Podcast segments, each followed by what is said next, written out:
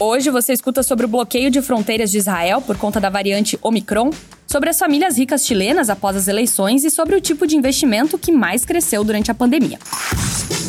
Esse podcast é um oferecimento e o Itaú, sua nova experiência de investimentos. Disponível na Apple Store e Google Play. Baixe agora. Esse é o Ouvir na Bloomberg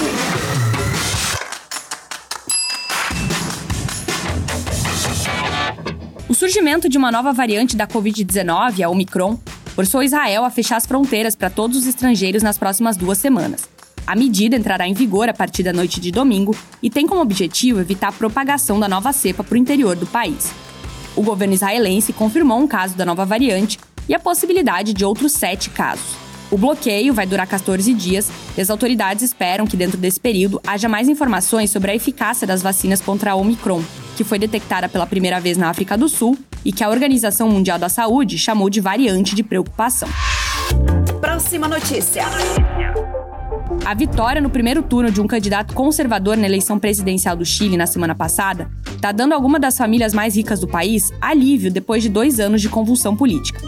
É o caso do bilionário do varejo do mercado imobiliário Horst Palman. As ações da empresa dele saltaram, deixando os Palmas 336 milhões de dólares mais ricos em poucas horas. A fortuna de outro empresário varejista chileno, Álvaro Sayé, também teve um choque pós-eleitoral com um aumento recorde das ações. Na esteira dos protestos de rua anti-governo de 2019, os chilenos se afastaram dos partidos e políticas convencionais e confiaram a elaboração de uma nova constituição a uma assembleia composta principalmente de representantes independentes e de esquerda. E tem mais. Se houver uma única estatística para capturar o apetite por ações este ano, é a soma de dinheiro que foi parar em fundos de ações. Os investidores injetaram quase 900 bilhões de dólares em ETFs e fundos em 2021, excedendo o total combinado dos últimos 19 anos. É um dado que ressalta o quão extraordinário e recorde tem sido esse ano. A combinação de dinheiro barato e uma economia emergindo da pandemia definiu o cenário de um rally, com comércio varejista frenético e a falta de outras boas opções de investimento, colocando lenha na fogueira. Essas foram algumas das notícias que estão lá no site da Bloomberg Linha Brasil. Entra lá em bloomberglinea.com.br